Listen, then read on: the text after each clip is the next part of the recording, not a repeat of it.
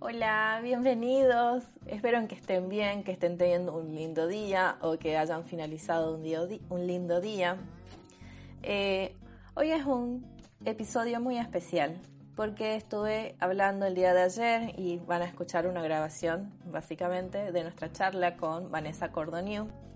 Ella es medium psíquica, hipnoterapeuta, lee registros akáshicos, da cursos de intuición, un montón de cosas muy interesantes y muy lindas para hacer un mundo mejor y además que trabaja de esto y que es algo que nos preguntamos todos los medios si se puede trabajar de esto y si se puede.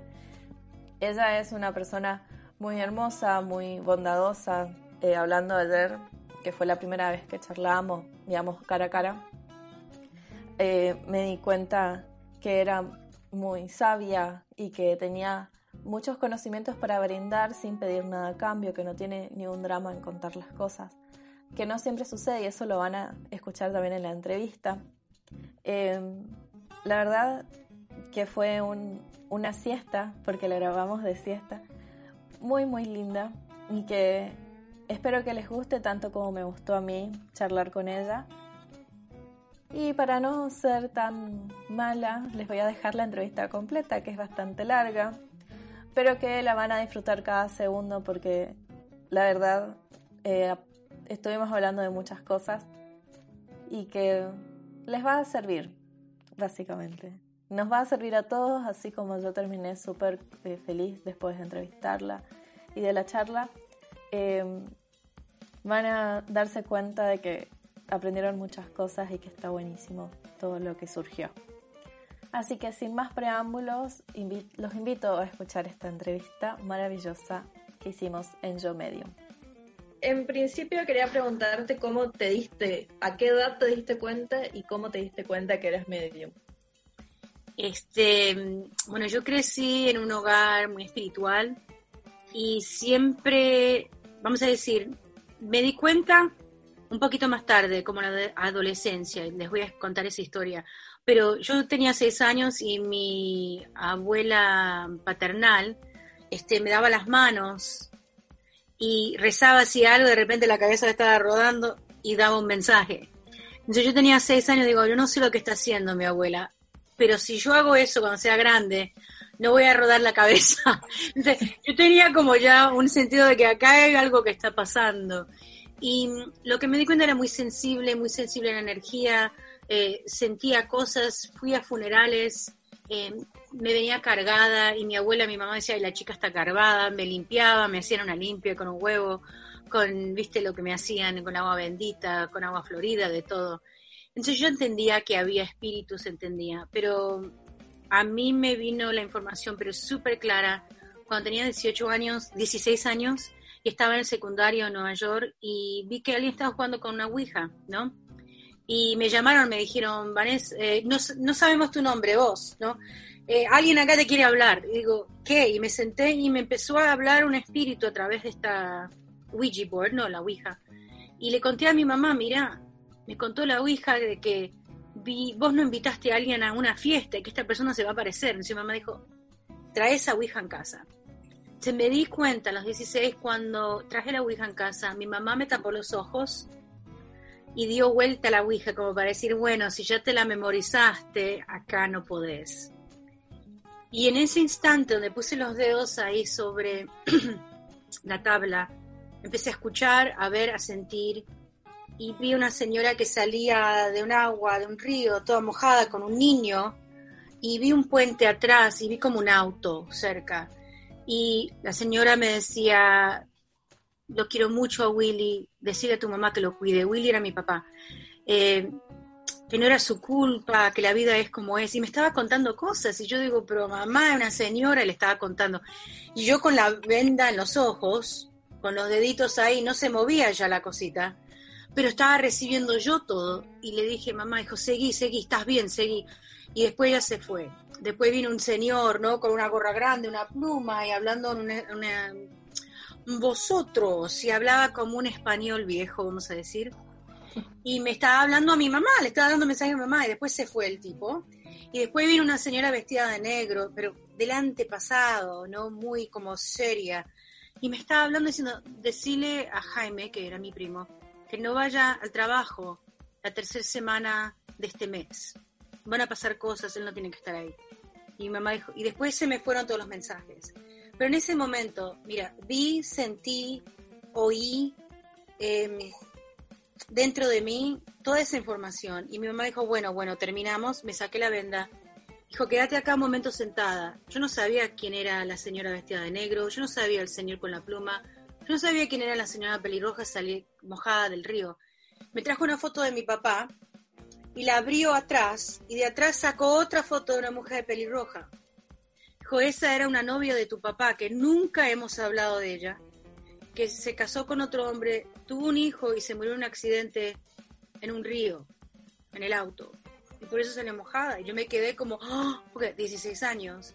Y después el señor ese me dijo, cuando yo tenía 18 años, se me apareció una sombra con una pluma y el señor y hablando con ese español que ya no se usa, ¿no? Hoy en día, diciendo yo soy tu guía y quiero hablarte, lo que sea.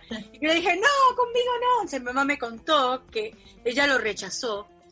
Y esa señora salió a ser mi, ¿cómo se llama? Mi tatarabuela. Y llamamos a mi primo Jaime y mi mamá, no dijimos la verdad de la Ouija, dijimos, mamá dijo, tuve un sueño, y sabes que los sueños no sé para tu familia, pero mi familia, si no dice tú un sueño, todos prestan más atención. Le dijo que no vaya, entonces él escuchó y no fue, y hubo un tiroteo donde él trabajaba. Y nadie del trabajo se hirió, pero alguien en la calle. Así que después de eso, digo, mi vida fue un shock. Yo ya sabía que era intuitiva, que recibía mensajes, pero recibir información de tres personas que ahora yo no había conocido para nada, de que yo no sabía, eh, me impactó mucho. Así que fue dramático, pero eso fue mi, mi momento. Me imagino, y más para ser alguien tan chica. Lo bueno es, digamos, que tuviste una familia que también te, te apoyó y tenía noción de lo que sucedía y qué es lo que hacer, digamos, en estos casos. Eh, y mi mamá fue, me apoyó mucho, pero voy a decir la verdad, ella no quería que yo haga esto, no como mi profesión. Mi familia muy entendía mucho, sabían bastante. Mi bisabuelo, mi abuelo y mi bisabuelo habían leído a Allan Kardec, ¿no? El libro de los mediums, el libro de... y tenían guías y recibían informaciones, y mi mamá también, pero todo a lo privado, ¿no? Todo a lo... no se habla de esto. Así que Sí, que tiene que ver también con, digamos, con los tiempos históricos que hubo en que toda la gente que era distinta o que era medium, digamos, con, bueno, Alan Kardec no sé si era medium, teóricamente no es, pero, pero eran perseguidos. Y, claro, eran perseguidos y quemados y un montón de cosas y que claramente es entendible porque mucho tiempo la gente decidió callarse y, digamos, considero que no, no sé, digamos, a mí justamente el podcast nace de un sueño que tuve en como que era como, bueno, ya es hora de que hables y que cuentes y eso también de despertar y de mostrarnos después de tanto dolor y tanta eh, negación y persecución hacia los mediums, que en realidad lo que hacemos es un servicio bueno, digamos, no estamos haciendo cosas malas. Absolutamente, y además, estábamos hablando de esto antes, ¿no?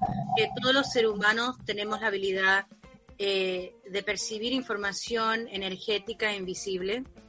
Eh, si vamos a hablar de una, de una perspectiva espiritual, tenemos una conexión a lo divino. Pero si alguien está escuchando y dice, ay, no, yo no creo en espiritual, eh, yo soy más científico, hasta en base de ciencia, somos energía. Entonces, estamos calificando, recibiendo, mandando información invisible, ¿cómo no vamos a recibir información? Ah, o de cosas pasadas, o de cosas hasta potenciales del futuro, o de nuestros queridos que han cruzado al otro lado.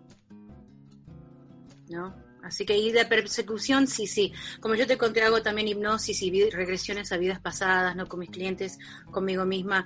Y yo sabía que mi familia Mira, hasta tuvimos persecución donde en algún momento éramos judíos, pero hace mucho tiempo.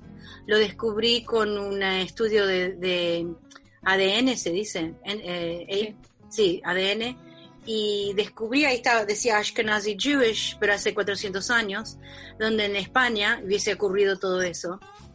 Y yo sabía eso, ya lo sabía que éramos, porque crecí en, en una comunidad judía en Nueva York y cuando las canciones venían lloraba.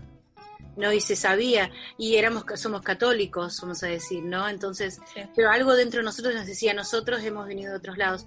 O el amor a todo lo céltico, ¿no? Los, los este, no sé cómo es en castellano, pero en inglés, druids, los druidas. Sí, los druidas.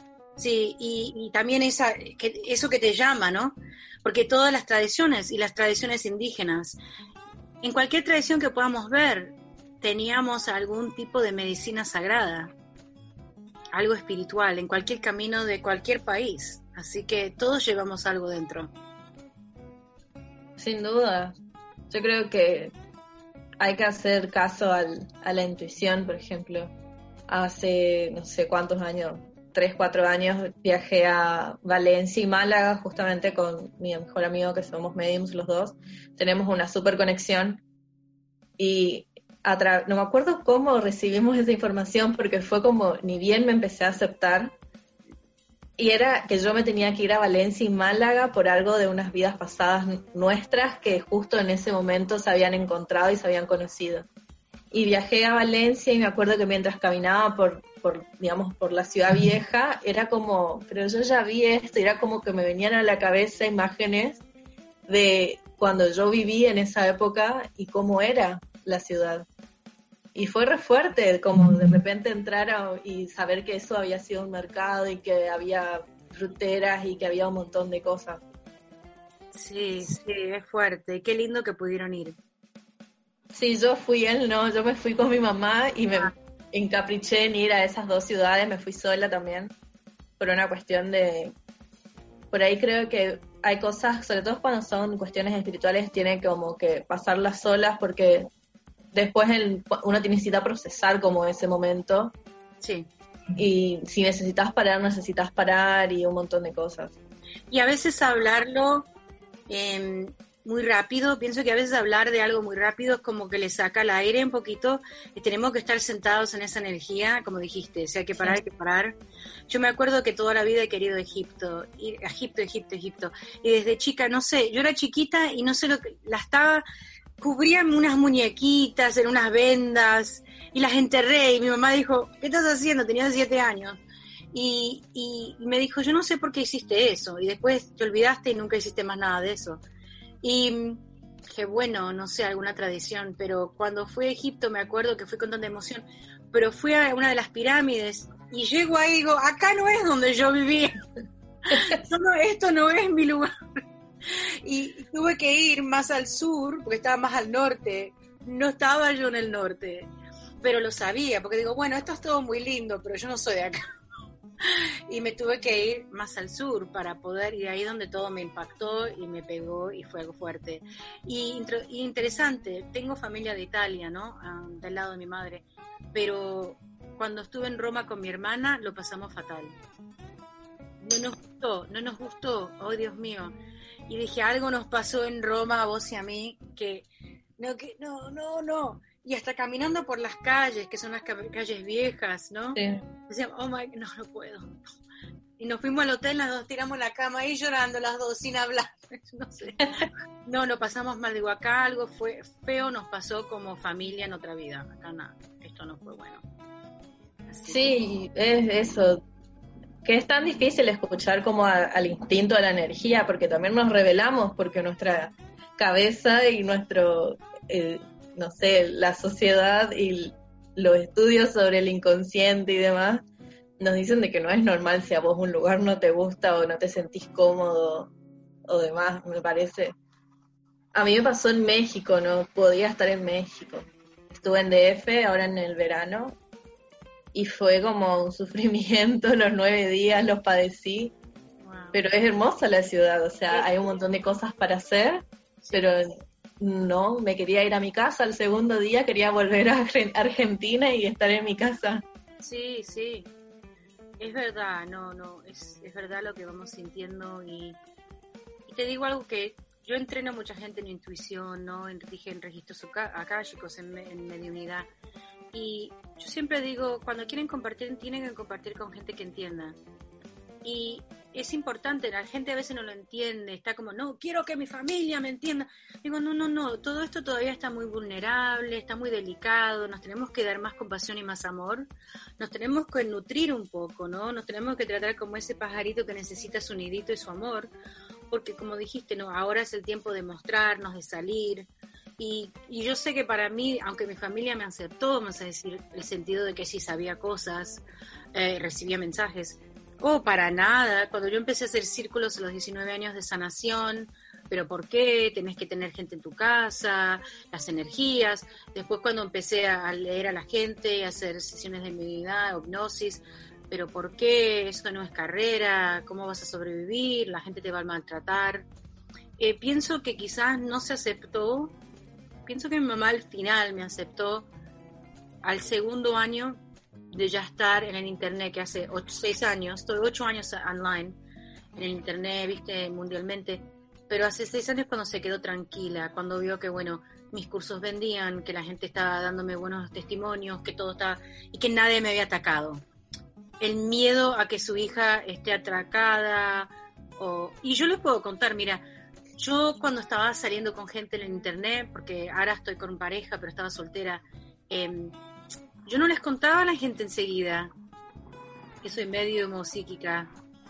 Eh, era algo que después, después de la tercera cita quizás, eh, por muchas razones, porque si uno lo dice muy al principio, después te tratan como, y que podés conectarte con mi abuelito, y digo, yo ni te conozco a vos, nos podemos, estoy acá no de cita, ¿no?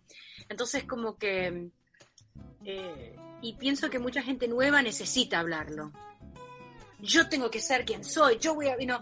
Y le digo, bueno, entiendo, no te quiero bloquear, pero al mismo tiempo vos podés ser quien sos sin tener que buscarte problemas, vamos a decir. Y, energéticamente a mí no me han atacado eh, ni en inglés ni en español, porque siento que yo puse como una cosa energética donde digo, el que no está interesado que me deje, que ni me mire, y así ha pasado mi negocio, mi trabajo, mis talleres.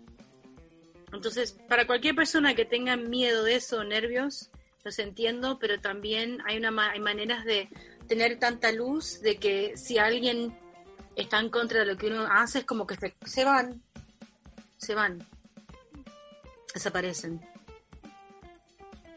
Eso es importante, creo que es el, el miedo también creo que lleva un proceso igual, por lo menos en muchos casos la aceptación. Sí. O sea, en mi caso, a los 11 tuve mi primer, eh, digamos, momento mediónico, que fue la noche que murió mi papá. Y después como que tuve muchas malas experiencias en la vida y recién hace cinco años, gracias a este amigo justamente, pude aceptarme y darme cuenta que no tenía nada de malo, que podía ser, seguir siendo buena persona, que digamos, hay muchas herramientas que me van a ayudar a protegerme, digamos, de todas esas energías que me habían estado jodiendo gran parte de mi vida. Sí. Entonces, también está bueno esto de decir, bueno, sí se puede trabajar y se puede vivir de esto, pero también protegerse y también decir, se puede decir públicamente lo que uno es, sin miedo y bueno, y si, y si alguien no está de acuerdo, y lo siento. Sí siempre obviamente decirlo en el momento que siente que tiene que decirlo, eh, no forzarlo, si uno fuerza usualmente es cuando sale todo mal. Tenés mucha razón y sabes que digo, yo digo, bueno, estoy en internet ocho años, pero antes de eso ya estaba haciendo esto 20 años. No fue día para, de un día para el otro, ¿viste? Eh, puedo contarlo ahora de esta perspectiva, ¿no? De ya estar muchos años en esto, pero me tardó mucho tiempo porque a veces cuando uno es medio, uno es psíquico, eh, yo tenía miedo que la gente piense que no era inteligente. ¿Entendés? Porque siempre he tenido buenas notas en la escuela, tenía una buena carrera, y yo he perdido trabajo, yo también soy astróloga, yo estaba leyendo a alguien, yo trabajé en el cine en Nueva York, y estaba, y uno piensa, ¿no? Hollywood, el cine, que la gente está más abierta. Tenía como 21 años, le estaba haciendo una carta natal a una amiga a la hora del almuerzo, así que no era horario de trabajo y nos estábamos riendo comiendo el sándwich y yo lo estaba leyendo. Y mi jefa vino y me dijo, ah, yo pensaba que eras inteligente, me equivoqué. Y se fue caminando. Y a las dos semanas tenían que soltar gente, yo fui una, y yo no estaba en esa lista antes. Porque mi amiga estaba en recursos humanos y me dijo, te puso ella.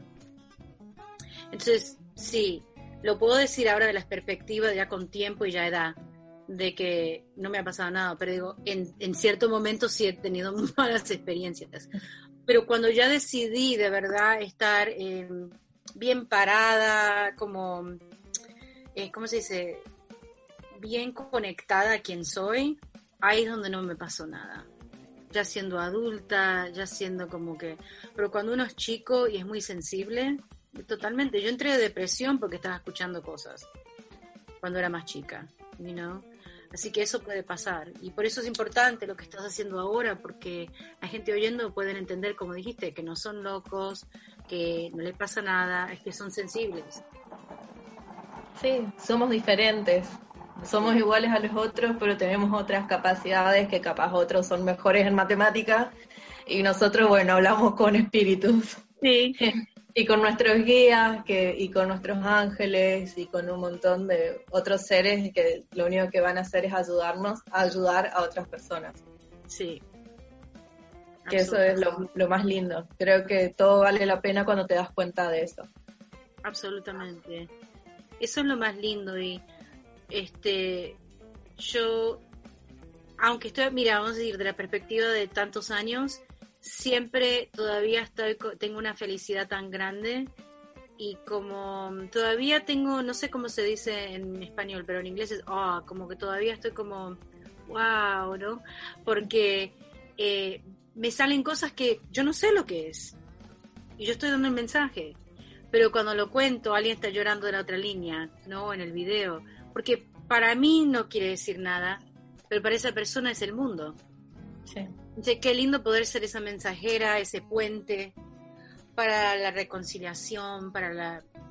Mira, yo había dejado de leer por un año por unas cosas que me pasaron con una amiga. Y ella tenía un espíritu muy fuerte encima de ella que empezó a molestarme en mi vida también. Y me asusté tanto, tenía como 24 años, digo, ay, no, no más, no más. Pero al final dije, bueno, y estaban tratando de colectar dinero para Edgar Casey, que fue un medio muy famoso, americano en la fundación en Nueva York. Entonces yo escribí y digo, mira, yo doy mi tiempo para, para ¿viste? que tengamos más dinero, para poder ayudar a la fundación y todo. Y estaba sentada en el parque, la gente se metía para que no lo lea. Y me acuerdo que vino esta señora y se sentó y respiré, le tomé las manos y de repente vi un hombre sentado en una camilla que estaba sentado y que estiró las manos y pegó un grito. Y yo le dije al Señor cuando lo vi, ¿qué, qué es lo que querés contarme? ¿Qué es lo que me estás diciendo? Y dejó decirle que no es su culpa, que ella es mi chica y siempre será mi chica y que se pare de culpar. Entonces yo le dije, la señora empezó a llorar, dijo, Dios mío, yo firmé un papel para que le hagan un tratamiento experimental. Y yo pensé que antes que mi pareja se muera, que estaba enojado conmigo y se sentó y me pegó un grito. Y él me estaba diciendo, no, él pegó el grito porque dijo, no, Dios, no me lleves aunque estaban ya casados casi 60 años, eran mayores, él no quería dejar a su chica. Y ella dijo, oh my God, siempre decía que yo era su chica. Entonces lloró, me abrazó y me dijo, me siento ahora liviana. Entonces sí, ser medium es, es una increíble este, habilidad y una bendición, pienso para nosotros y para los demás. Sí. Y es lindo pensarlo así, yo creo que una vez que lo entiende de ese modo es como que empieza a perder el miedo.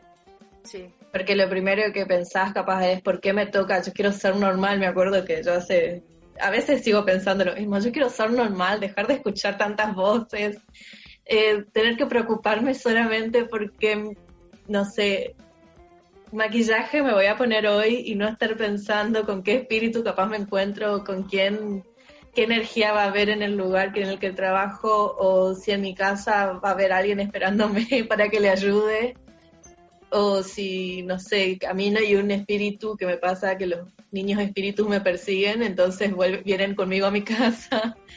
Entonces, es como, y nada, a veces uno quiere ser normal y después cuando se da cuenta y toma dimensión de todo lo que significa, la responsabilidad también que es, y lo tanto que puede hacer, es como que decís, bueno, sí está bien, está, no está tan mal ser así. Sí, es verdad, yo he sentido eso.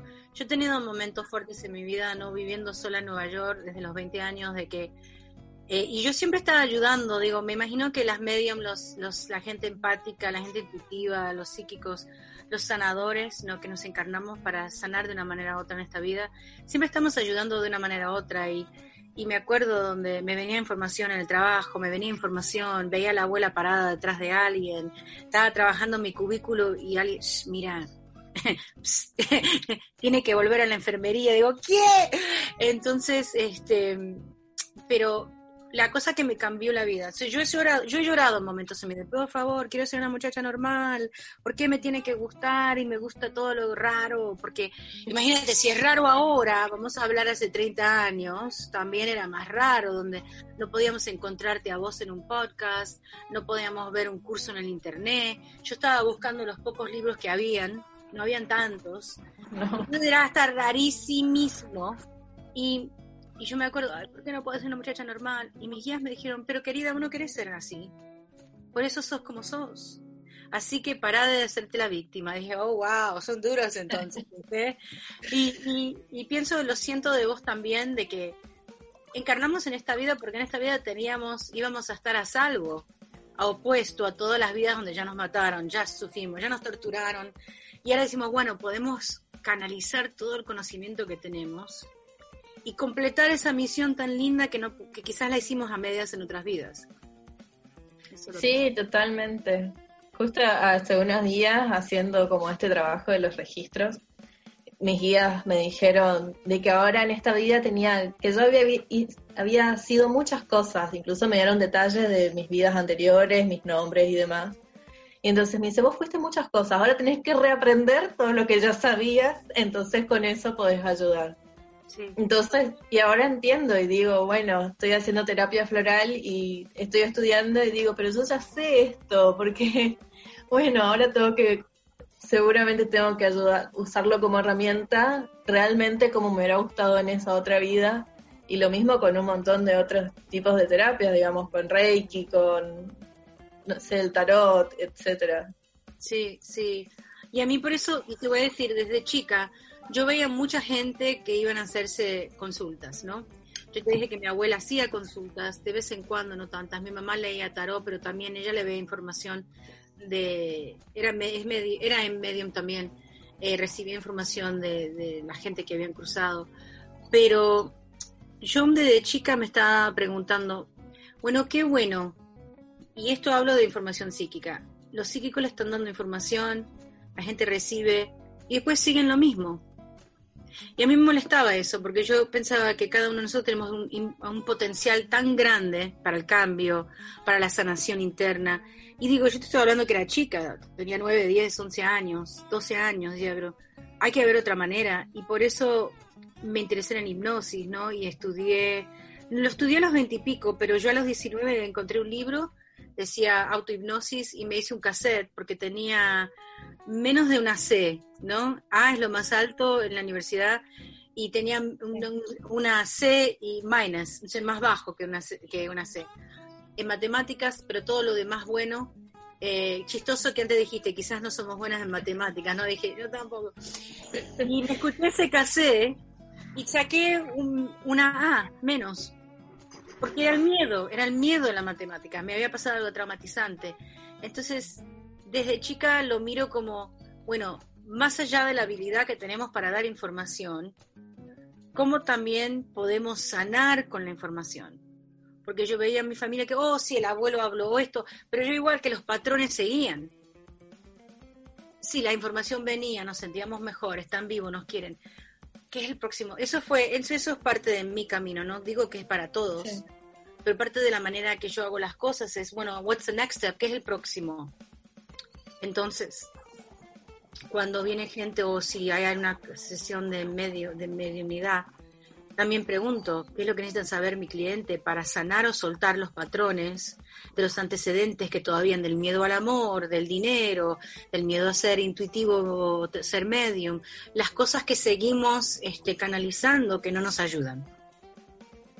¿No? Sí. Sí, que eso también nos, digamos, nos detiene terrenalmente, digamos.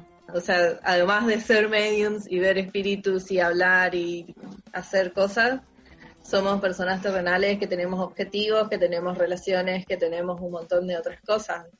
Que eso también es como algo que, observo mucho. Por ahí piensan que los mediums estamos todo el tiempo inmersos en este mundo de espíritus y en realidad no. tenemos, tenemos vidas y tenemos que seguir creciendo y también tenemos que aprender cosas en esta vida, como todas las, las vidas en que fuimos personas mediums o, o no, digamos que también es una decisión me parece que eso está bueno. Sí, y, y te digo que para mí, como ya estoy, eh, vamos a decir, profesionalmente ocho años, ya sabes que como tres décadas, ¿no? De saber que soy medium, pero una de las cosas que me ayuda mucho es tener, tengo una relación con una pareja, tengo mis gatos, veo que vos también, eh, hago improvisación, voy al teatro antes de todo esto, ¿no? De Corona, estaba actuando todos los fines de semana y muy interesante, soy muy buena en personajes. Y yo digo, sí, habrán sido vidas pasadas. no, porque la gente me mira y dijo, vos sos una, pero después sos un hombre, un viejito, una viejita, una niña, y es como que así. Le dije, bueno, la magia del espíritu viene a través de muchos lugares. Pero pienso que hay que jugar también, porque em, nos tomamos la vida tan en serio, ¿no? Y hay que tomarla también, es como ese equilibrio, ¿no? hay que tomarla en serio porque también queremos vivir bien y tener buena vida y escuchar los mensajes. Pero también tenemos que jugar. Que jugar más, hay que reírnos más, porque si no es una pesadez. Y yo sé que mis guías y que los espíritus que yo me dicen, ay, ustedes tienen que reír más, ¿no? Tienen que bailar más. Vayan, tírense al pasto, miren el cielo, respiren el aire. Como que tenemos que de verdad mm, disfrutar el ser, Sí, el transitar es, es algo que yo pienso, no sé, siempre digo que era como muy sabia de chica y después, bueno, no sé qué pasó con toda esa sabiduría, sé que se me fue olvidando, que... Pero una de las cosas que siempre me sorprende mucho es que cuando murió mi papá y me dijeron, mira, murió, no es lo que... Mi primer pensamiento no fue la tristeza, sino el, saber, el querer saber si estaba bien. Y después de eso fue bueno, listo, ya murió, ya está, ¿qué le vamos a hacer? Digamos, recibí la señal que yo esperaba, que era para saber si estaba bien. Pero después, bueno, ahora ya es tiempo de vivir también por todos esos que son que ya no están y que ya no pueden disfrutar de caminar, de estar en el pasto, esto que vos decís. Sí. Y es también relajarnos un poco, porque estamos en un momento, digamos, de sociedad y también con todo esto de las tecnologías que si bien nos ayudan a acercarnos y a conocernos, como en este caso, también tenemos que aprender a ver más allá y darnos cuenta de que podemos relajarnos y divertirnos y que no pasa nada si en un momento no hacemos algo, que podemos tranquilizarnos y bajar un decibel por lo menos. No necesitamos, necesitamos recargarnos. Yo no pienso que aunque tengamos la misión de ayudar a los demás, que yo pienso también que estamos encarnados en este momento para sanar esa creencia de servitud. Porque si estudiamos la historia de los oráculos, ¿no? De Delphi en Grecia, en Roma y a través de todas las culturas, era una vida sacrificada. Y, y cualquier persona que está de mensajero, de sanador, a veces está fuera de la comunidad, ahí, viste, en una chocita o en una cueva o en un templo, lo que sea, o en una iglesia, como sea.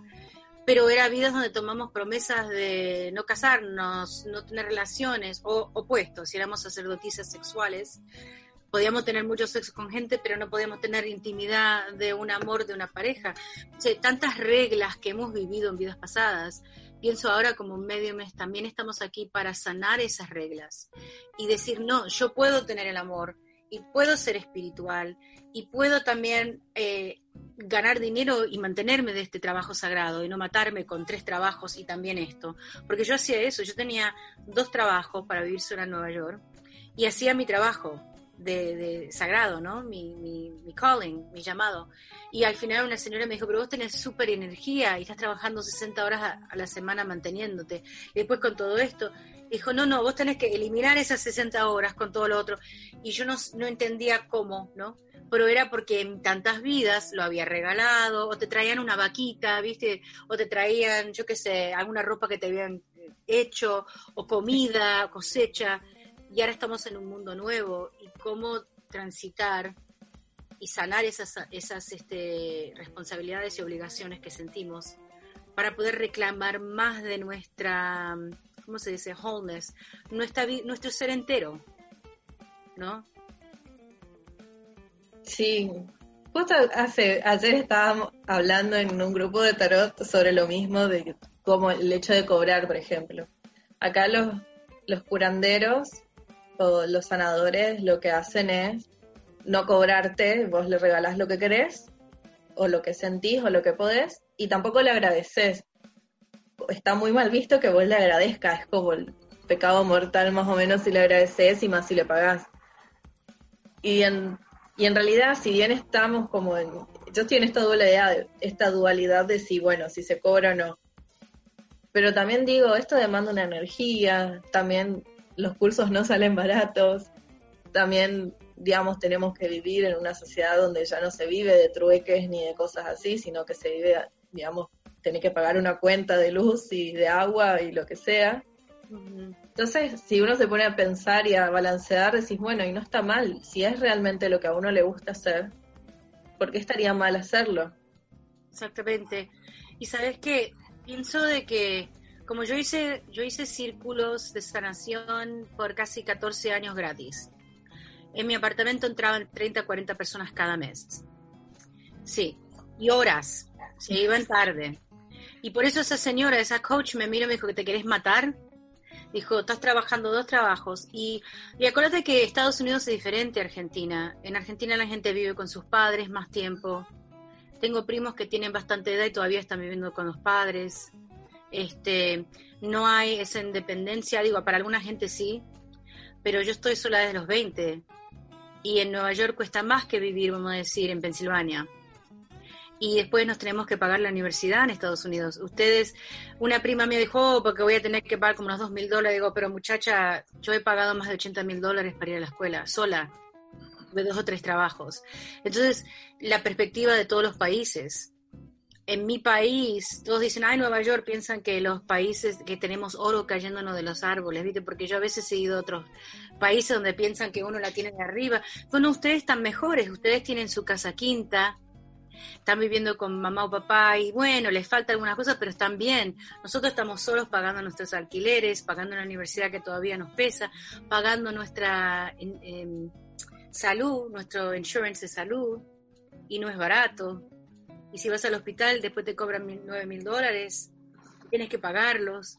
Entonces, también entra, ¿no? Digo, no es que estoy diciendo que en Argentina no se debe pagar, pero digo, hay que también tomar todo el plan, porque yo he tenido gente de otros países que me escribe, bueno, pero, y, yo tuve que decirle, especialmente al mundo que habla español, una vez yo hice un video, tengo muchos seguidores en Facebook, donde dije, querido, los adoro, pero nada más porque me ven con fotos con una pareja, no me mantiene. Lo dije, lo dije en público. De que ustedes están asumiendo a lo tradicional, yo no tengo los beneficios a través de él, no estoy casada de, salud, me los tengo que pagar. Yo pago a un asistente, yo tengo que pagar. si ustedes quieren que yo siga bien con todo este amor y energía y salud para seguir, y es como que el, mundo habla hispana es el que le pegó más fuerte. El mundo de habla inglés ya entendían por vivir en Estados Unidos y saber lo que todo cuesta. Y, lo, y yo sé que ustedes también la pasan fuerte. Yo ya sé, con la inflación, que un día van un día y le están cobrando esto, al otro día ya cambia, me han contado mi familia, pero yo pienso que es importante y, sabes qué, yo he hecho cursos donde cobro más, ¿no? Y hace que me vienen, me pueden llevar gente de, de, Inglaterra, de Francia, de Canadá, lo que sea, que pueden pagar. Pero qué lindo, después una beca para una persona que no puede pagarlo. Entonces siempre hay maneras. Y pienso que si alguien quiere cobrar, siempre hay como un día en el mes donde podés ofrecer algo gratis. Todos los lunes a las 7 yo hago una cosa gratis donde la gente viene, hago meditación, reiki y registros akáshicos. ¿No? Y vienen como 40, 50 personas. No cobro. Y muchas de ellas han, pedido, han perdido el trabajo. Pero después, cuando me vas a hablar de mis otras cosas, bueno, también uno tiene que sobrevivir.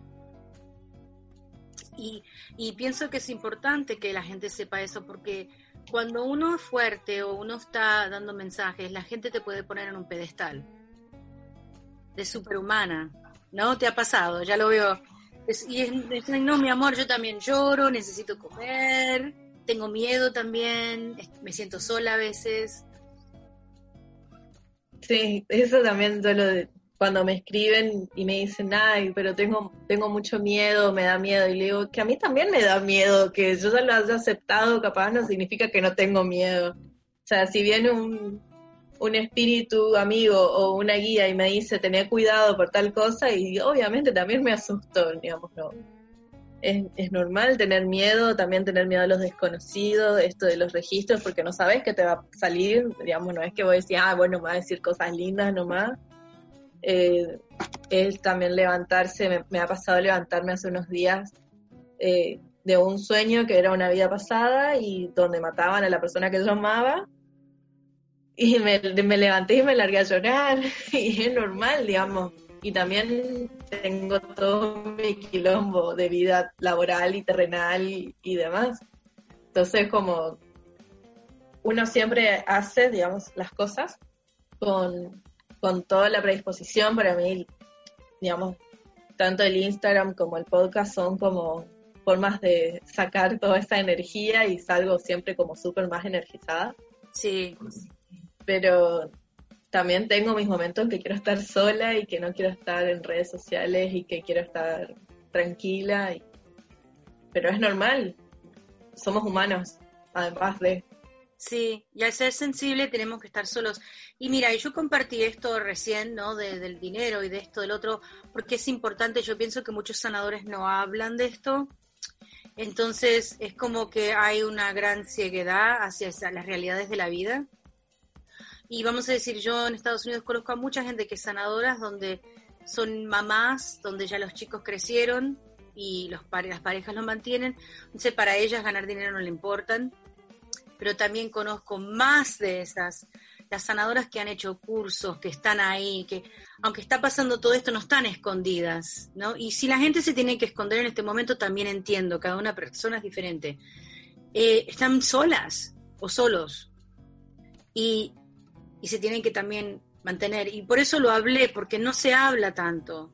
No la gente tiene vergüenza de decir, mira, yo me mantengo o algo así, o es necesario, es importante. por eso lo hablo, porque es importante mantener, pero también estoy en contra de la gente que quiere cobrar demasiado. Mira, yo conozco una persona que está cobrando tanto para un curso de hipnosis que de verdad es un robo. ¿no? Y yo he, pagado cursos donde digo, wow, si yo, yo no lo tendría que haber preguntado a mis guías, porque la verdad miles y miles de dólares y digo, ya sabía esto y de verdad necesitaba esta certificación en comillitas, ¿no? Entonces, en contra de eso también, mantenernos ser abundantes, poder servir a la comunidad, pero también sin abuso. De ninguna parte, ¿no? Ni de la gente que piensa que uno está en un pedestal, ni tampoco nosotros abusando a la comunidad, a la gente. Sí, totalmente. Algo que, bueno, actualmente no me planteo trabajar ni de medium, por lo menos no, pero de otras terapias que estoy como haciendo ahora para formarme y también para aprender. Es como que digo, bueno, y que incluso se lo planteé a mi amigo para en algún momento eh, trabajar los dos en esto. Eh, bueno, listo, podemos cobrar un precio que sea accesible y sea coherente, porque también hay mucha gente que se va de mambo con los precios o que pide más de lo que en realidad debería. Y la gente que no puede pagarlo o que pero necesita realmente esa ayuda, listo, se lo hacemos, le tiramos las cartas gratis o le hacemos registros gratis o le leemos el aura gratis y no pasa nada, es una forma de ayudarlo, porque uno tampoco tiene que dejar de lado, digamos, esto de tener que ayudar al otro cuando lo necesita, porque a esa persona capaz esa, ese mensaje que uno le puede dar le puede llegar a cambiar la vida o la perspectiva o la forma de ver las cosas. Sí. Sí, sí. Yo no lo publico, pero yo atiendo a alguna gente gratis cada mes, pero no lo publico. Es más bien como que alguien me escribe eh, y me dice y digo, sí, porque he publicado una vez y era horrible. Era, era, cosa de tanta, tanta gente, ¿no? Pero lo bueno también es mientras que uno va conociendo más medios, como me encanta que vos estás haciendo como una pregunta, conectar a los medios juntos. Yo mando a gente a otra gente como yo digo, wow, ya he hecho tres gratis, conozco a mi estudiante, vos podés, dijo, sí, tengo espacio para tres gratis. Ok, toma, te mando a esta persona. O alguien me escribe, dijo, mira, estoy llena, no puedo más, estoy muy cansada. Esta persona tiene cáncer, perdió el trabajo, con todo lo de corona, es mamá soltera. Sí, mandámela. Entonces, uno va también teniendo un grupo de buena gente. Me escribió una señora que el hermano este, no lo encontraban. Y yo estaba en un momento fuerte, no, mi mamá estaba por irse, que se fue hace una semana y yo dije, yo sabía que yo no era la persona para estar conectándome, porque yo sabía que ese muchacho ya no estaba vivo. Y se la mandé a uno de mis estudiantes de registros akáshicos y le dio un trabajo fantástico. Y le digo, mira, no tienen dinero en este momento, no sé si vos podés, pero... Y me dijo, sí. Y, y la mujer me agradeció, me dijo, gracias, de verdad me, nos ayudó. Dije, qué bueno, porque en este momento me tenía que cuidar a mí misma porque mi mamá se está por ir y quiero estar presente a mi mamá. Entonces sí, uno va también creando una comunidad espiritual donde nos podemos ayudar mutuamente y, no tener que ser solo nosotros lo que hacemos las cosas. Claro. Me llamaba la atención esto de decir, de saber que ya no estaba vivo, porque a veces me pasa y digo, imagino si yo tengo dudas, una persona que se está iniciando, que está como empezando a comprender todo este mundo y a estas intuiciones que uno tiene, cómo uno puede comunicar o cómo uno puede hacerlo sin dañar a la otra persona, porque es un mensaje muy duro. Me ha pasado incluso de, hay a veces espíritus que no saben ni siquiera que están muertos.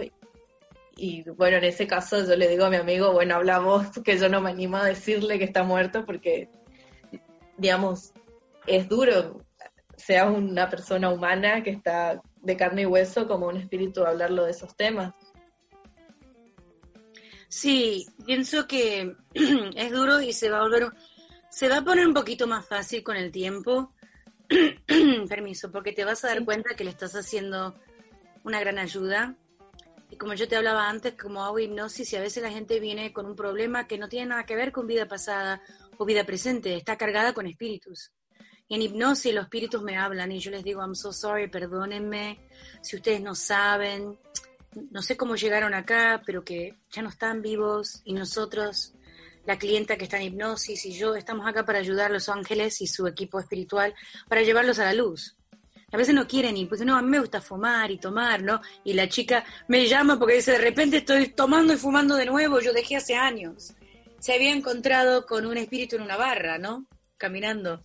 Entonces le digo, no, perdóname, pero tenés que ir a la luz y podés ahí quizás hacer lo que tenés, lo que querés hacer, pero en este momento este ser humano tiene que ser un alma en un cuerpo.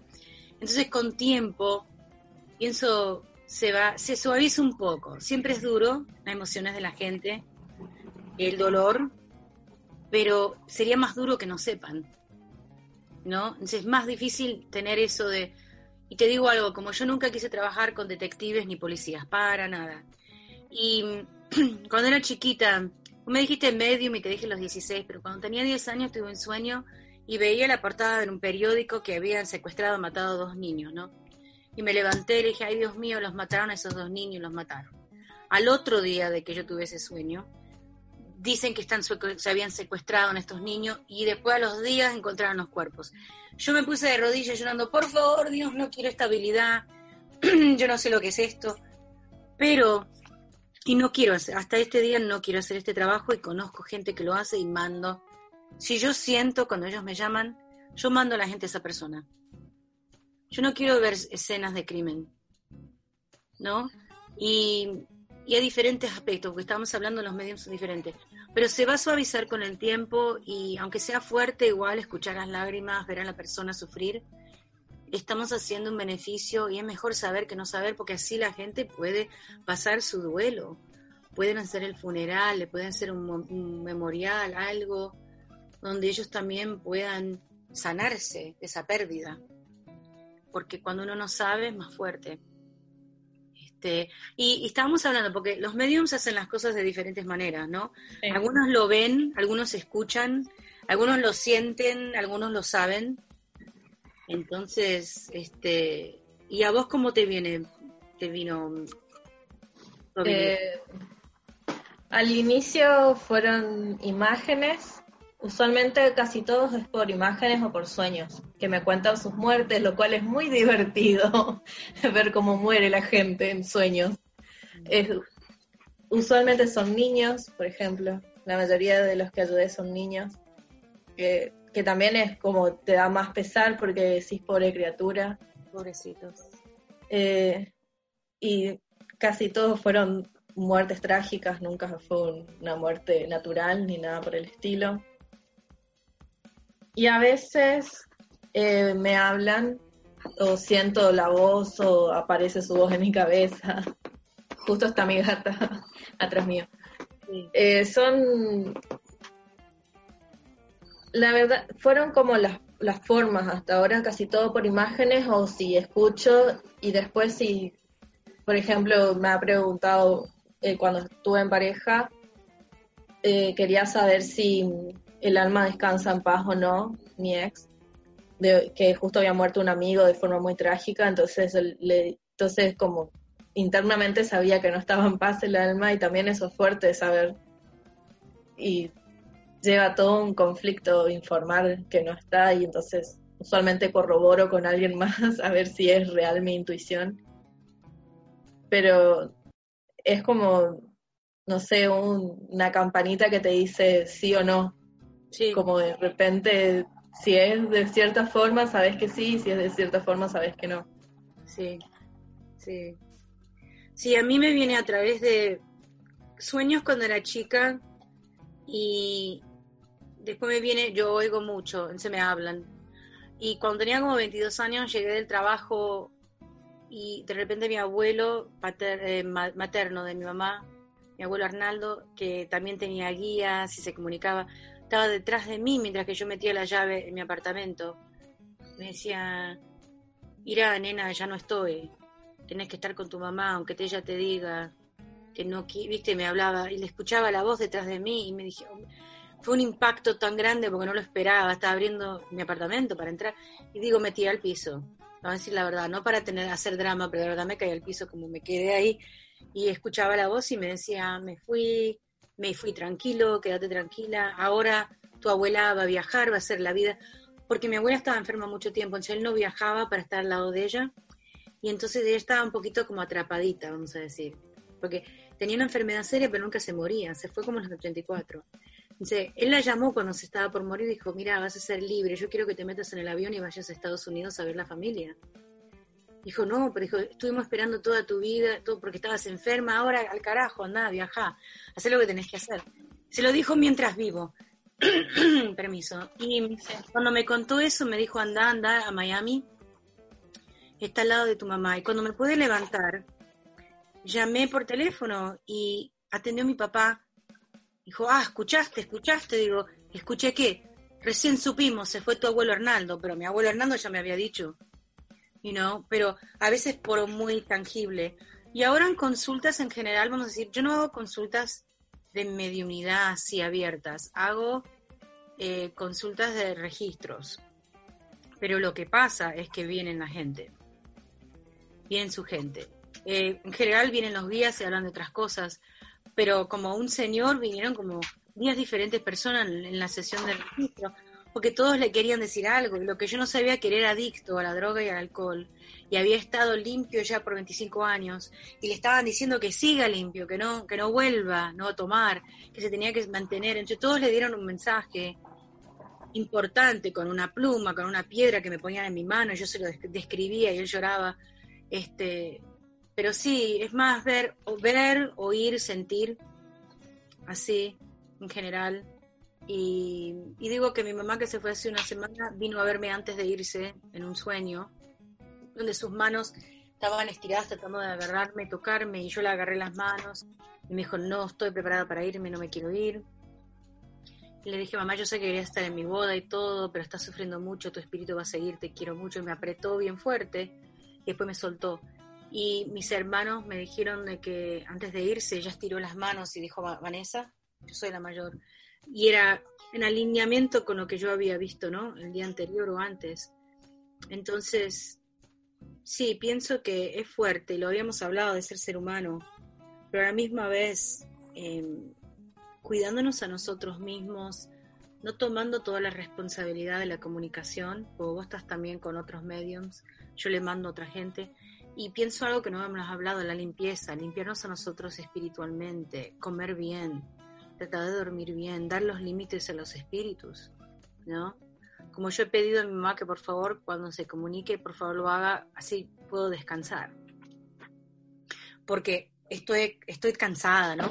Del sufrimiento que uno pasa cuando alguien está enfermo, emocionalmente, uno está cansado y triste aunque no sea fuerte. Entonces le digo, déjame dormir, venía a verme en el día. no, háblame en el día. Y así, y así ha sido. Pero es importante y hay tantas diferentes maneras de limpiarnos, ¿no? A través de energía, a través de velas, de, de frutas, de agua, de meditación, de sonido, de yoga. Sí, es, es una cosa... Lo de la limpieza es algo que también preguntan mucho. Y la cuestión de por ahí poner, ¿vos tenés como algún truco o alguna forma de prender y apagar este canal mediónico que tenemos, que es tan, no sé, raro y tan impredecible muchas veces? Sí, yo hace varios años y voy a toser un momento.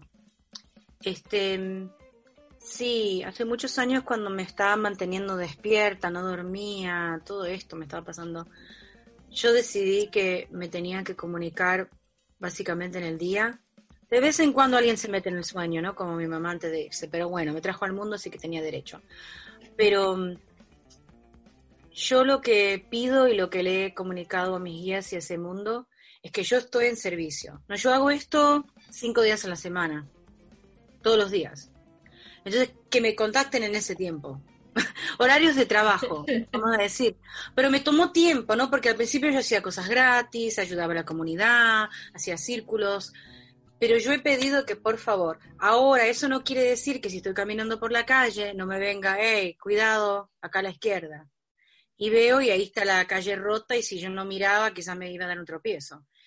Eso sigue, pero yo he hecho como, y escribí, me escribí algo, escribí como una carta a mis guías, a mi alma, y dije, por favor, yo estoy dedicada a este camino, entiendo que esto voy a aprenderlo toda mi vida y acordarme, ¿no? Porque nos estamos acordando de las cosas que ya sabemos, pero necesito tener una vida normal en algún, en algún nivel. Entonces, eso es lo que yo hice. Yo escribí una carta, prendí una vela, hice como una meditación donde pedí, por favor, que esto sea así, y así ha sido. Y mira, en las pocas veces en mi vida donde yo, yo dejé también de hacer este trabajo una vez por dos meses, y olvídate, estaba durmiendo y me estaban tocando la puerta y la abrí y estaban todos sentados en el living, espíritus, almas, estaban, tomando cafecito, alguno, pero nena, hace 12 meses que no haces nada. Y después mi novio de ese momento, hace años, él también tenía habilidades, pero estaba negado. Y dijo, Dios mío, el ruido que escuché ayer a la noche. Digo, ¿qué? Había gente como ahí en el living, hablando fuerte, llamándote. Y dije, pero no, yo soñé que estaban esperándome. Entonces era como una cosa. Pero digo, no han tenido que empujarme en los espíritus porque estoy presente. Así que yo diría, si vos o otra persona quieren hacer trabajo de, medium, de darse un horario. ¿Viste? Y a veces algunos espíritus no tienen horario porque ellos no están en el tiempo. Están en el, viste, en el, en el limbo, lo que le podemos decir hoy, hoy, ayer y el futuro. Pero yo he tenido que hacer eso. Entonces, en este horario donde empiezo yo como a las 9 de la mañana, termino como a las 5 o 6, a veces enseño en una clase o tengo alguna meditación de noche, pero trato de tener y después salir a caminar, respirar aire, ser un ser humano, encontrarme con mi pareja, reírme con amigos, porque si no, pienso también, viste que hablamos de los patrones que estamos acá para sanar, el patrón de eso de esclavizarse, de ser como en inglés servant o esclavo, slave. Estamos acá a estar en servicio, no esclavitud.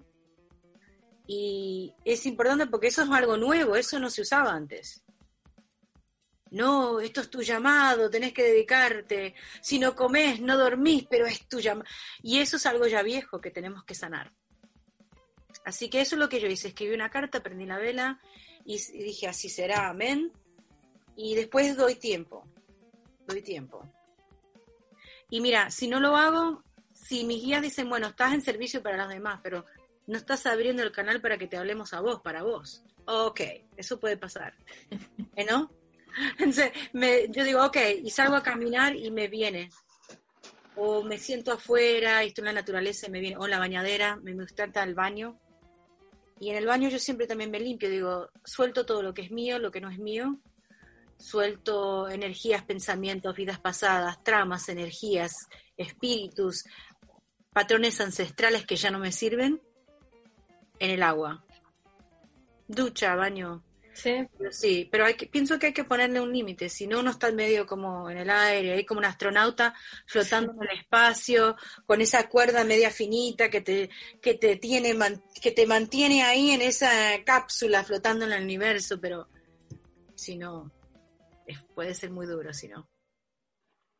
Claro, en algún momento también tenemos que bajar al, a la tierra y, y centrarnos, porque mucho de lo que se me hace que cualquier tipo de terapia que nosotros hagamos o que usemos, ya sea uno sea sanador o sea medium psíquico, vidente, lector de aura, lo que fuera, también necesita un momento para bajar y centrarse, porque uno también no se da cuenta de la energía que maneja y toda la energía que uno puede mover haciendo, digamos, terapias. Entonces, también esto de centrar ayuda a que también muchos espíritus capaz más bajos o menos buenitos eh, se queden con nosotros o se nos peguen y demás. Me ha pasado de que tuve un espíritu y no me di cuenta hasta que me fui a hacerme una lectura de registros chicos, y me dijo,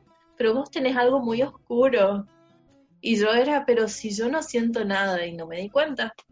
Y tenía un espíritu bajo pegado. Sí, eso pasa y lo habíamos hablado, ¿no? Y yo en mi hipnosis suelto los espíritus esos. Hay que, por eso hay que dormir, hay que comer, porque si estamos medias bajas no nos damos cuenta, ¿no? Y yo sentí una, yo me acuerdo que fue un círculo donde alguien nos estaba guiando, yo estaba muy feliz en el círculo y vine del círculo, pero hecha, te lo digo, vos sabés, hecha qué. Pero digo, ¿por qué? Estaba feliz, estaba bien, ¿por qué me siento pesada? Y, entré y le dije a mi pareja, mira, voy a subir a la oficina, si escuchas algo raro, no te preocupes, estoy bien.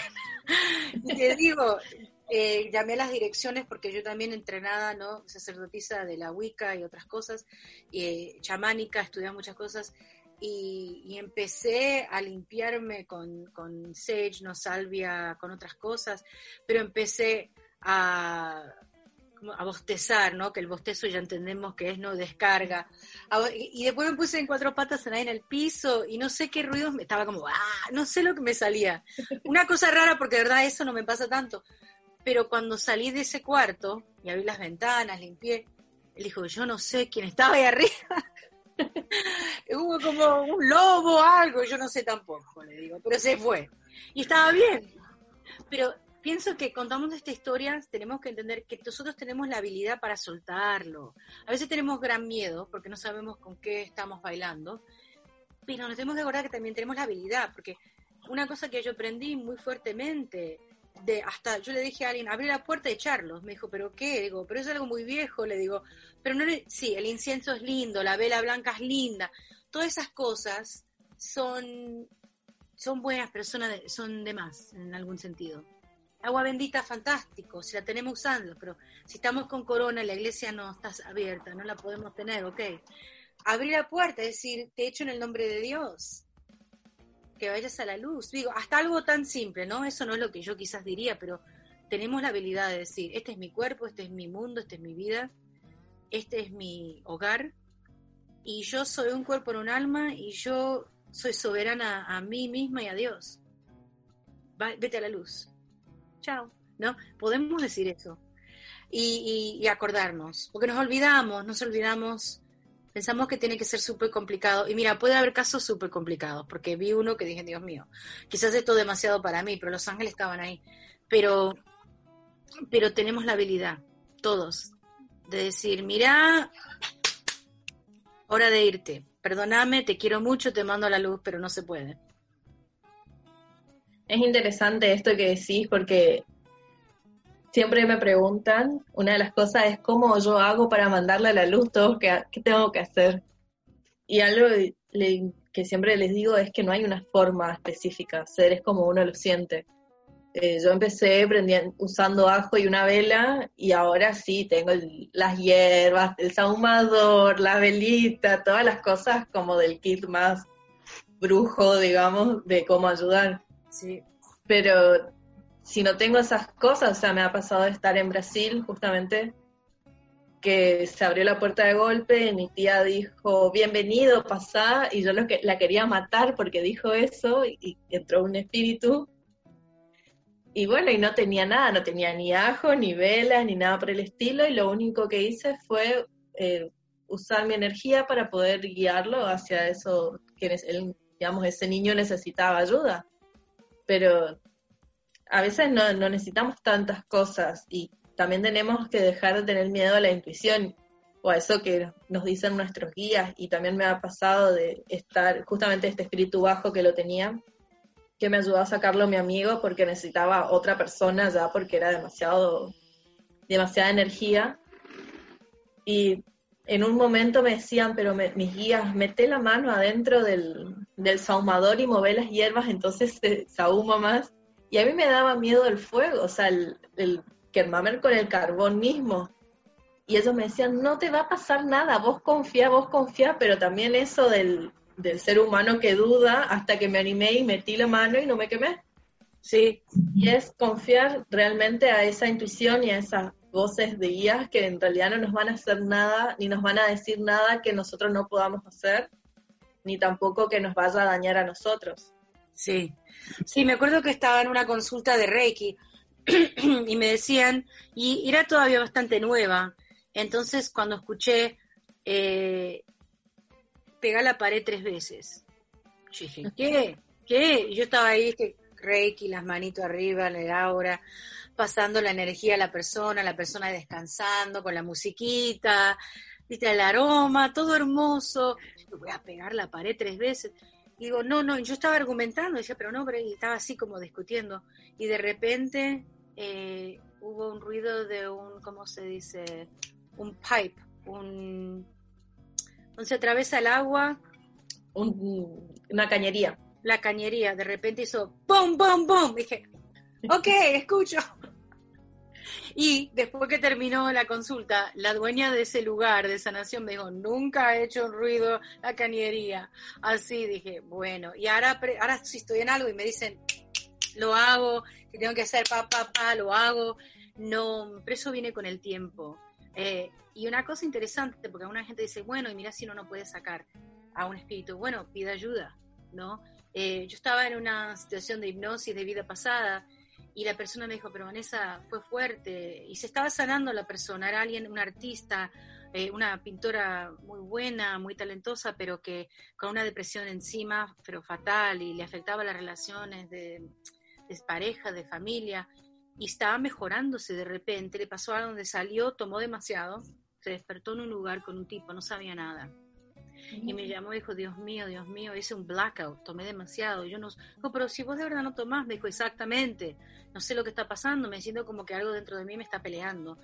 Y le dije, bueno, vamos a ver si es una vida pasada o algo así, ¿no? Esto hace años. Y nos metemos en hipnosis y de repente le estoy hablando y dice, Vanessa, me dice la clienta, no es una vida pasada, hay alguien que está acá adentro conmigo. dije, ok, quédate tranquila. Y le hablé y era un alma que había estado en un campo de concentración y que lo habían forzado a matar a gente y él pensaba que él era tan malo que él no, él no merecía paz. Y me dijo que la conoció a los 10 años y que estuvo con ella desde los 10 años y que estas cosas. Y yo me pensé, pero Dios mío, yo no sé, porque esto hace años donde yo no hacía esto, digo, ni tengo una vela al lado porque estoy con el hipnosis, la tipa está en el teléfono en Arizona, yo estoy acá en Nueva York. Y mis ángeles dijo, no, no, llamaba a eh, Ángel Miguel, Arcángel, y empecé a pedir, a pedir, y le empecé a hablar de mi corazón al espíritu. Pues dijo, yo no me merezco, yo, a mí no me importa si ella se muere, a mí no me importa a ella, porque nadie le importó de mí, digo, me hablaba fuerte. Y yo dije, a mí me importa de ti. Y yo sé que has sufrido, aunque has hecho cosas difíciles y malas, pero Dios tiene compasión y Dios nos da. Y empecé a hablar, a hablar del corazón y se fue. Después la guía que respire y lo suelte. Y te digo que yo no sabía esto. Después de esa, de esa situación, ella me dijo, me llamó el otro día y dijo, vos no sabés, pero yo nunca me he depilado las piernas, me he depilado las axilas, tenía 32 años. Y yo me he visto, en, en inglés se dice dungarees, que son como blue jeans que se conectan hasta acá con tiradores. Mm, sí. Dijo, y salí al otro día y me, me, depilé las piernas, fui a un lugar de belleza, me corté el pelo y me compré mi primer vestido de que tengo 11 años. Tenía 32. Era espíritu hombre, ¿no?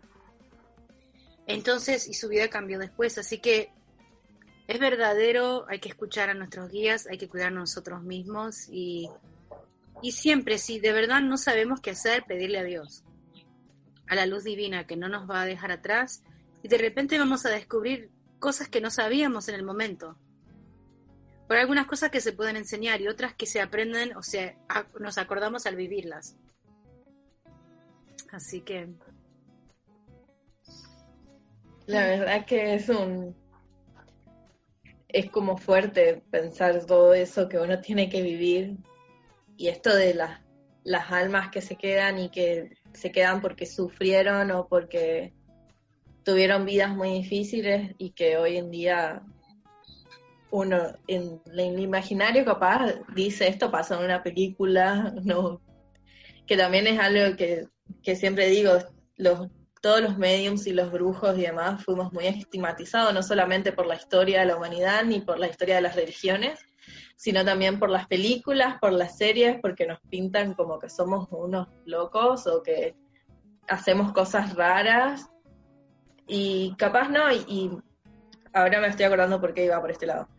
Era esto de la mediunidad y esto de ser brujo, de ser bruja, es como que está completamente hibridado ya, es como que son, somos una cosa que lo separamos, pero al mismo tiempo se tocan y que uno no puede ser sin el otro y que también esto de, de ser bruja también o brujo es como algo muy mal visto socialmente porque se cree que es el que le hace mal al otro.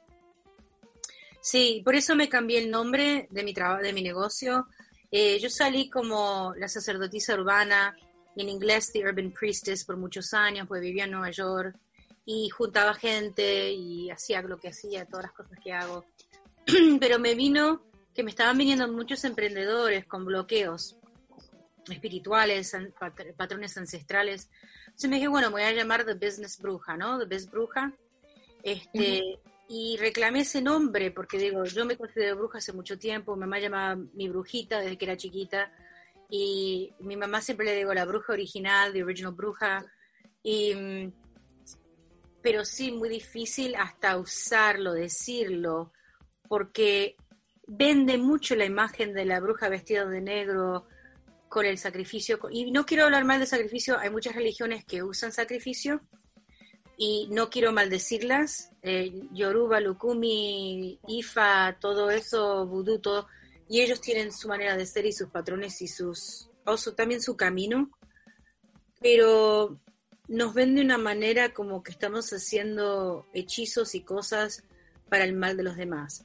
Y lo que yo le expliqué varias veces, que yo me puedo llamar la business bruja o, la, bruja de negocio, es decir, porque ayudo a mucha gente que están creando su negocio, pero yo no uso hechizos, porque las palabras son hechizos.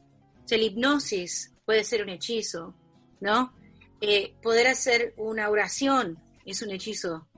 Protección, donde decís en Dios Todopoderoso me entrego, en la Virgen o como podamos, las palabras que queramos usar. Los pensamientos son hechizos Eh, el negar que alguien es medium y que igual es buena es un hechizo. Todas son energías. Entonces, poder aprender a usar esos elementos internos, nuestra inteligencia, que es el aire, ¿no? El fuego, el espíritu, la tierra, que es nuestro cuerpo, pero también es la tierra misma, las hierbas, ¿no? Las cosas que estás estudiando, que ya sabes, eh, los aceites, y, y el agua, ¿no? Nuestras emociones, los sueños. Esos elementos son nuestro regalo también de Dios y lo divino para poder entender a sanarnos nosotros mismos. O para mí, bruja es alguien que es sana, quizás no todos ven así, ¿no? Así que, pero estamos recapturándolo. Y como dijiste, no una, no todas las brujas son médiumes. Conozco a muchas brujas en Estados Unidos que no son ni psíquicas ni medium. Usan sus hierbas, sanan los empachos, digo en eso, pero ellos dicen que ellas no reciben información. Quizás sí, pero ellos no piensan que lo reciben. Y pienso que también es una manera de ser, estar conectada a los ciclos de vida de la Tierra, de la luna, ¿no? O a veces los clientes me llaman y dicen, oh, yo, quiero trabajar, ¿y por qué? Ahora quiero descansar, ¿y qué me está pasando? Estoy deprimida. Digo, pero todos tenemos ciclos, no podemos estar siempre 100%. También nuestros ciclos internos nos llaman a descansar, soñar, a cosechar otro día, ¿no? Vos entendés eso, yo sé. Sí, por ahí también a mí me pasó mucho, yo no creía mucho en la astrología hasta hace unos años, en que me di cuenta que todos los días o las veces que leí que me pasaba algo como muy internamente era reflejado y era lo que leía a las horas en alguna cuenta de astrólogos conocidos. Y decía, pero no puede ser que justo me pase. Entonces comencé a prestar atención a todo eso y me di cuenta que cuando, no sé, porque no sé astrología, así que Saturno está en no sé qué posición, me pasa esto, esto y esto. Sí, sí. Y, digo, no puede ser. Y ahora escucho todos los consejos, entonces, bueno, ahora tenés que estar más tranquila, es un momento para esto, Mercurio retrógrado que nos trauma bastante, em, que son, bueno, también esta conjunción planetaria que estamos transitando ahora, que es muy fuerte, de las estructuras, y que son cosas que en realidad ya, un, digamos, las personas que estudian astrología o que saben astrología la sabían y ya nos avisaron a fin de año que se venía este caos universal y que ahora es el momento de darle la razón y dejar también de estigmatizar a la astrología o a cualquiera de, las otras terapias o etcétera que uno hace. Sí, Exactamente, y te digo que yo siempre la estudié y leía también porque pienso que en otra vida fui astróloga. Entonces aprendí el lenguaje rápido, pero no lo aprendí en detalle. Entonces era como psiquismo que me estaba viniendo. Hace tres o cuatro años empecé a estudiar con una maestra astrología para negocio, astrología para la sanación, astrología para varias cosas. Y yo ya sabía hace dos o tres años, donde estaba mirando las cosas, que eh, Plutón iba a estar en Capricornio, que Júpiter, ¿no? que expande las cosas, Plutón destruye y nos hace la transformación. Eh, sabía que Saturno iba a estar en Tauro, entonces iban a estar mucho en tierra. Quiere decir que las estructuras iban a estar movidas. Pero para mi carta natal entraban en la casa de la muerte las herencias, la casa octava. Y yo dije hace tres o cuatro, Dios mío, o yo me voy, o yo me voy, o se van gente muy querida a mí. Y como ya sabes, eh, saben que se fue mi mamá hace una semana, pero mi papá se fue hace menos de cinco meses y mi tía se fue hace siete meses. Pero eso estaba ya en mi carta natal. Y yo digo, wow, si miro las de ellos, ¿dónde estarían las cosas? Pero yo me dije, digo, bueno, yo les dije mis guías, me está pasando algo a mí y me dijo, no, no, vas a pasar muchas cosas, pero y te vas a morir internamente de algunas maneras, ¿viste? algunas creencias, algunas vivencias, vas a pasar una muerte interna, pero vas a revivir y vas a este, renacer como más de lo que ya sos, eh, pero alguna gente sí se te va a ir físicamente. Y sí, estamos pasando momentos, y, y, quiero tocar esto porque lo trajiste vos, de que tenemos que aceptar la astrología también, pero también toda esta idea de mm, la ascensión, no sé, como en el mundo latino sí, la tienen también, pero en el mundo en inglés, ascension, ascension, vamos a ir a la quinta dimensión, todo, y, yo veía todo esto hace unos años y yo digo, pero muchachos, tengan cuidado lo que están lo que están eh, hechizando acá, lo que están llamando, porque la quinta dimensión puede ser saltar el cuerpo, ¿ok? No quiere decir que todos vamos a viajar con nuestro cuerpo que tenemos a este mundo de la, quinta dimensión. Y, eso es lo que yo veía, que mucha gente estaba abriendo el mundo espiritual mirándolo de nada más de una manera. Viene la nueva ola, viene esto, vamos a ser libres. Digo, bueno, pero también cuando uno se muere es libre, así que eh, vamos a mirar de verdad lo que estamos pidiendo. Y lo que yo pido para esta ascensión es que, viste, haya más derechos, menos racismo. Eh, en, el mundo entero, pero voy a hablar de Estados Unidos, que conozco más que del mundo entero, tener educación para todos, que ustedes tienen, nosotros no tenemos. ¿no? Miles de dólares tenemos que pagar, miles y miles, más que una casa. Nos cuesta mucho salir adelante en Estados Unidos y aunque aparente otra cosa, y, mm, insurance y médica y todo eso para la gente, para toda la gente. Entonces yo pido ese tipo de cosas, menos racismo, más igualdad, eh, beneficios de, sanación, de médicos este, y de educación para todos. Más bien que pensar que nos vamos a otro nivel de conciencia donde todo está lindo. No vamos a saltar de un mundo con problemas a un mundo perfecto pienso que alguna gente espiritual se lo pensaba, pero estamos, somos el equipo de la transición. Nosotros los que estamos acá, ¿no? Sí. somos los que estamos, como me dijeron, eh, como que estamos para trabajar, ayudar y despertar a otros que se están despertando y que tienen habilidades y que no saben y cómo transitarlo, digamos. Sí. Creo que hay todo esto de esto del New Age o la nueva ola que vos decías, que tiene también tanta buena como mala fama, porque también muchos abusan de eso. Sí.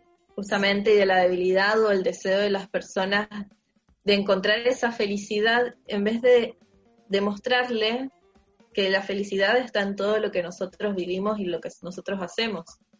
Y que la felicidad está en acariciar uno de nuestros gatos, como mirar una serie en, Netflix y, y reírte a carcajadas, como también llorar porque sabes que estás leyendo una novela y es muy triste. o sea, le creo que muchas veces y creo que estamos tan inmersos en esta tecnología y en este vivir constantemente corriendo estamos en un mundo donde corremos todo el tiempo y no nos fijamos en el otro, ni nos fijamos, y mucho peor no nos fijamos en, nuestro interior y cómo nosotros estamos.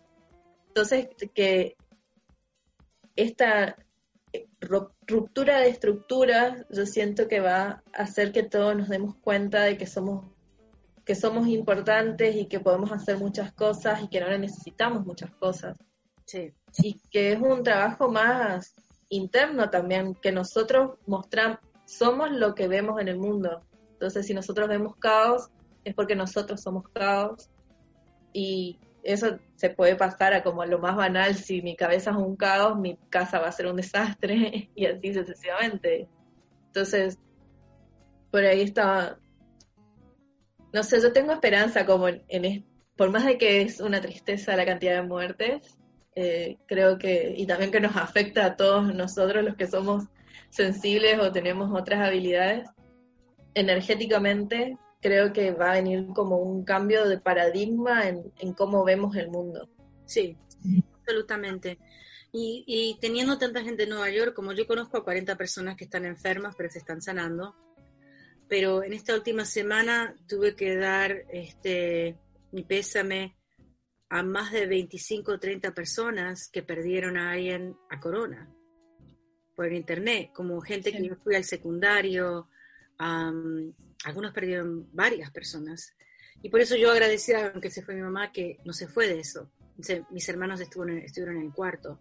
Entonces pienso que también un servicio que podemos es prender una velita, hacer una oración, para todas esas almas que quizás se sintieron solas cuando se estaban yendo, y para que sientan el amor de sus familias, que sientan el apoyo de los ángeles y que mm, están queridos, aunque quizás fue fuerte, ¿no? Cuando estaban saliendo.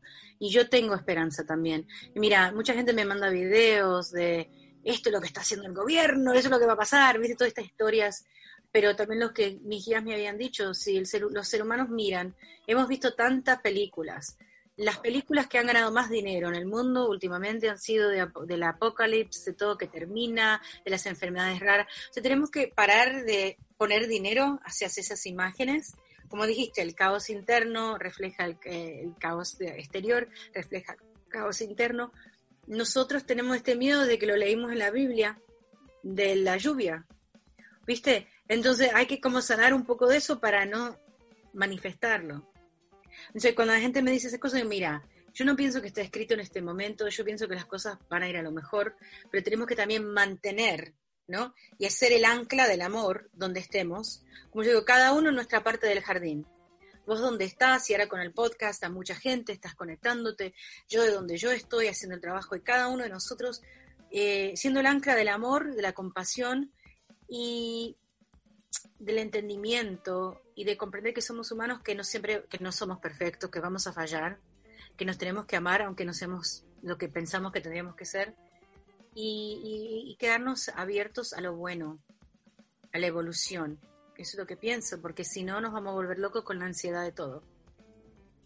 Sí, que ya está sucediendo esto de la ansiedad de que termine y justo el último posteo que hice es sobre esto de ir viviendo como un día a la vez y aprender a que no necesitamos planificar tanto y que nos pasa hasta las personas que somos más sensibles, eh, que planificamos todo y todo se está cayendo, digamos, todas esas ocupaciones o todos esos compromisos que uno tenía van cayendo a medida que pasa el tiempo.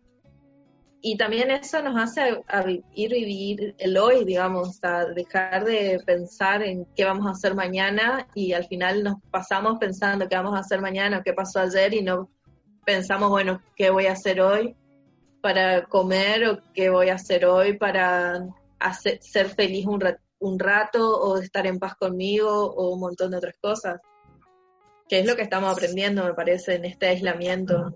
Totalmente, totalmente. Mira, y a mí me hubiese encantado que mis guías me digan, querida, no trates de planearte mi casamiento para junio. Querida, no trates de, porque también tenía lleno mi retiro para México, era mi primero internacional, también un retiro localmente en Pensilvania, que lo tuve que cancelar una semana antes, y un montón de cosas que yo me forcé, trabajé fuerte para hacer todas estas cosas. Pero ni estoy Digo, dije, ah, qué pena, Dios mío. Y después como que seguí. Digo, bueno, va a ser lo que tiene que ser. No puedo llorar ni tirar, ni pegarle el grito a mis guías, hey, ¿por qué no me dijeron? Y yo les le dije, ¿por qué no me dijeron? Bueno, porque tenías que aprender muchas cosas y además esto no ha terminado. Vamos a mover, se va a mover lo de México, se va a mover lo de los demás. Siempre hay alguna solución aunque lo hagas por internet, ¿entendés? No es lo mismo que ir a México, pero igual, se puede hacer algo. Eh, entonces me quedé tranquila y lo de casamiento también, viste, con los pagos y con esto, los estreses, la gente pidiendo. Y yo le dije a la gente, miren, 75 de mis 100 personas no viven en Pensilvania, así que hasta que podamos juntarnos más de 10 personas, le dije a la señora que viste de la boda, de la compañía, digo, no me aprieten también los ovarios. no, porque no con vas a que porque no podemos decir que va a ser en junio porque no sabemos si yo no pienso que en junio vamos a poder juntarse 100 personas. Entonces yo estoy como muy tranquila, pero pienso que estamos aprendiendo a, a soltar y a no sentirnos quizás demasiado mal. Y además, esto es normal, mira, vivir día a día es normal. Así vivieron nuestros antepasados y en, los de Viena ya hace, mucho tiempo, sabes que viajaban con las casas en su espalda porque tenían que seguir al bisón o a la comida, perseguían la comida antes que se volvieron granjeros. Así que algunas de nuestras gentes, o todas nuestras gentes en algún momento de la historia, tenían que ir de caverna en caverna o de, viste, chocita en chocita, como sea, hasta que al final se hicieron granjeros. Así que tenemos que conectarnos con el poder de adaptabilidad y flexibilidad. Sí, que nos falta bastante. Sí, sí. Que nos olvidamos también un poco a, eso, capaz. En otros, esto en otros tiempos era distinto y entonces podíamos vivir más, tener ese tiempo a decir, bueno, ahora quiero aprender estos inciensos. A mí me pasa que, bueno, cuando hago mis autos lectura de registro, digo, bueno, a ver, guías, ¿qué quieren hoy que prenda? Entonces, bueno, hoy quiero esto, esto, esto. ¿Para qué quieren que prenda esas cosas? No sé, pero confío en ellos que es para algo, algo en específico. Sí, tan lindo, de verdad. Sí. ¿Verdad? Y mira, y para mí me vino el momento, como te decía, que ahora me estoy certificando para poder certificar a otros hipnoterapeutas, que yo quería hacer esto hace 10, 15 años, no tenía tiempo, estaba ocupada. Entonces ahora dije, bueno, que, y la gente me ha pedido muchos años, Vanessa, ¿cuándo vas a hacer? Yo quiero aprender contigo. Y digo, ah, ya va a venir, ya va a venir. Y ahora dije, bueno, online, vamos a hacerlo en internet. Así que en el proceso estoy. Qué bueno. Sí. Eso es lindo, eso creo que a mí me pasó lo mismo. Vengo posponiendo estudiar como todas estas cosas alternativas o no serias socialmente. Y ahora es como que digo, bueno, ahora tengo el tiempo para hacerlo. Ahora me voy a poder focalizar. Encima están saliendo muchos cursos online con personas que me atraen más para también aprender. Porque también esto, muchos estos cursos presenciales como de Reiki, hay algunos que te cobran una cantidad de dinero para estudiar en, un solo momento. Entonces, no sé, estaba viendo justo uno el fin, el fin de semana, que eran como cuatro niveles en un día. Yo decía, pero eso es imposible. es una locura. Y además te cobraban carísimo. Pero eso lo veo hace muchos años y, y me sigue pareciendo mal. Y justo ahora engancho una profesora, que es profesora de tarot, que va a dar el primer nivel de Reiki, como no lo voy a pagar, me está por regalar el curso. Entonces, como que, y digo, bueno, eso también es como que tiene que suceder y tiene que ser en este momento y empecé a investigar a ver qué era y por qué yo quería estudiar Reiki, porque tampoco es que le encontrás como significado a eso que uno quiere estudiar. Después uno indagando dice, ah, por esto era. Sí, ayuda a la sensibilidad el Reiki, ayuda a la sensibilidad, por eso yo lo estudié. Y te digo algo, como yo tengo mi, yo voy a enseñar un curso este sábado um, en inglés, paguen lo que puedan, puse, ¿no? Pero yo nunca haría eh, todo en un día o un fin de semana o en un día, Dios mío, me espanto. Porque cuando uno hace algo todo en un día, la gente no puede compenetrarse, aunque estén acordándose en su alma, se necesita tiempo. Y algo que muchos maestros de Reiki que no están honrando, y es la manera que me enseñaron a mí, yo tuve varias maestras porque aprendí varios caminos de Reiki, ¿no? Em, y es que uno tiene una relación personal con el estudiante. Cuando uno tiene un maestro, master Reiki, ¿no? No solo, vamos a decir, una maestra, pero master, un maestro, em, más bien de, este, alguien que te enseñe, es también como un mentor entonces, está supuesto de cuando uno entrena a alguien y le hace la, ¿viste? la iniciación, esa persona te puede llamar a través de los años y preguntarte lo que quiera que tenga que ver con Reiki y los tenés que ayudar.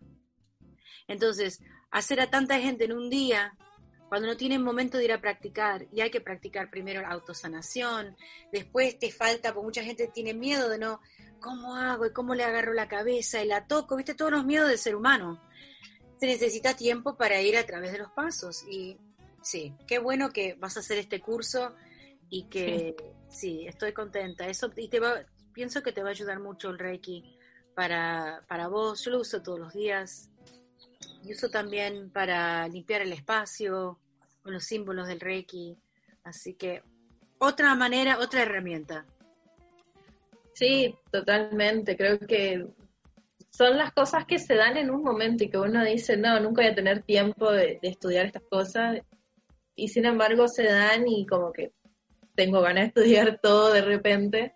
Sí. Y, pero también esto de estudiar con responsabilidad, que, que está bueno como hablarlo eso. Todas las herramientas que uno aprenda tiene que aprenderlas con responsabilidad, con un tiempo prudencial para poder absorber. O sea, no, que yo me haya certificado en registros chicos hace cinco días no me da lo que haya que yo pueda hacerlo a otras personas. Tengo que aprender primero conmigo misma, a ver qué me pasa a mí, que, cómo tratarlo y demás, porque también fue bastante incómodo los primeros días hacerlo. Y recién ahí, después de un periodo de 21 días, que bueno, el caso que nos dijo mi maestra, ahí recién poder practicar con otros y también que sean amigos para que sea más cómodo. Y lo mismo con el Reiki. me puse a indagar y vi que tenía como 21 días que tenés que desintoxicarte, que tenés que autosanarte. Sí. Entonces, y mira, y eso ayuda. Mira que en los, en los este, aprendizajes tradicionales, eh, uno a veces tenía que esperar hasta que el maestro le diga, ok, próximo nivel. Entonces uno a veces estaba cinco años en lo mismo, yendo a buscarle agua, limpiándole la casa al maestro, y quizás cuándo te va a dar los secretos de la existencia, ¿no? Eh, entonces, y ahora todo ha cambiado, y no, no creo que hay que esperar cinco años, ¿no? Pero a la misma vez, este, darnos el tiempo, porque he conocido a mucha gente que va a través de cursos bien rápido y no lo usan, no lo aplican. Porque, ok, terminé eso, ok, pero lo estás haciendo, lo estás practicando, es parte de tu vida. Y ahí es donde el ser humano es una criatura del hábito, no es un ser de hábitos, nos tenemos que formar los hábitos. Claro, y además con la responsabilidad que implica hacer cualquier tipo de terapias. Al Reiki me parece que es una donde nosotros usamos energía para ayudar a otros y entonces por ende y por consecuencia tenemos que estar bien nosotros, tenemos que saber hacerlo bien porque podemos estar haciéndole mal con cualquier cosa. Eh, si no estamos bien equilibrados nosotros, podemos estar haciendo el, justamente un perjuicio o dando lo contrario a lo que la finalidad por la que nos vino a buscar. Sí. Entonces, la responsabilidad me parece que es sumamente importante para cualquiera de las cosas. Sí, sumamente. Eh, y creo en eso, la integridad y la responsabilidad. Yo he visto a mucha gente, mira, comerse el mundo, como salir sanadora, soy esto. Y cuando les hablo es como que hicieron el curso de Reiki el fin de semana pasada, hicieron el curso de mediunidad. Y pueden llamar mucho la atención por la vestimenta, porque la figurita, la carita, se ve muy modelito, toda la historia, o los senos bien grandes que se lo ponen ahí, viste en la foto en Instagram, todas esas cosas he visto. Pero después a los meses se caen o algo pasa, porque no están, no tenían raíces profundas en sus prácticas, eh, con, con ellos mismos, su comunicación interna. No hay apuro, queridos, no hay apuro hemos encarnado tantas veces y ahora estamos acordándonos de nuestras habilidades. Todo viene cuando tiene que ser. Esto de todo tiene cuando tiene que ser también es importante porque muchos se están despertando ahora y dicen, ay, pero ¿por qué ahora eh, me cuesta? O le genera conflicto o yo no estaba buscando eso. Y todo sucede por algo. Creo que también todos, digamos, en mi caso que tuve como bastante espíritus bajos persiguiéndome durante mi adolescencia y creo que si no lo, capaz si no lo hubiera superado hoy no estaría acá ni estaría haciendo esto. Algo aprendí de eso. Eh, es horrible que te pase y no se lo desea a nadie, pero todo sirve para seguir creciendo y también para ser lo más maduro posible para el momento en que uno realmente tiene que poner, no sé, la cara en este caso, o abrir una cuenta, o empezar a hablar de esto y de cómo afecta no tener algo o alguien que te guíe. O sea, en mi caso no había Instagram ni nada de eso, había internet, pero tampoco es que había mucha información, porque nos hablaba de esto. Sí. Entonces, es lindo encontrarse, es lindo conectar, me parece que es la parte más emocionante de que a pesar de las distancias somos muchos y que está buenísimo porque nos entendemos y por fin podemos armar como esta gran familia de seres con otras habilidades y que también fuimos reencarnando y que en vidas hemos ayudado y en otras vidas nos negamos a ayudar justamente por este miedo. Sí. Y finalmente ahora estamos acá y podemos eh, hablarlo y sin ser perseguidos que nos toquen la puerta y nos lleven a la hoguera. Sí, sí. Así será. es un, es un mundo maravilloso para mí. Creo que a pesar de todo, creo que vale la pena. Completamente. Y creo que lo hubiera hecho de nuevo todo el proceso si o implica estar acá y decir, bueno, y ayudar a otros. Siempre digo que la idea es que otros no se sientan solos, porque es la peor sensación del mundo. estar solo y no ser comprendido. Sí, absolutamente, absolutamente. Sí, yo lo haría todo de nuevo también. Lo único que diría, le diría a mi, a mi ser más joven que salga más rápido, estaba escondida. Lo hacía, pero que está, pero eran otros tiempos además. Eran otros tiempos cuando yo estaba haciendo cosas entre amigos, nada más entre grupo, eran otros tiempos. Entonces, pero si yo podría volver, diría enseñar antes, de empezar mis cursos antes. Pero todo pasó como tuvo que ser. Pero lo que me diría a mi ser más joven, vos podés, sabes más de lo que sabes, no te preocupes. Así que, bueno, gracias, gracias, Ana. Esto fue una, una conversación muy buena. Me alegro, la verdad que es muy lindo poder hablar con, otros y también entender que todos tenemos experiencias similares en algunos puntos y también diferentes y que finalmente terminamos todos siendo buenas personas. Sí.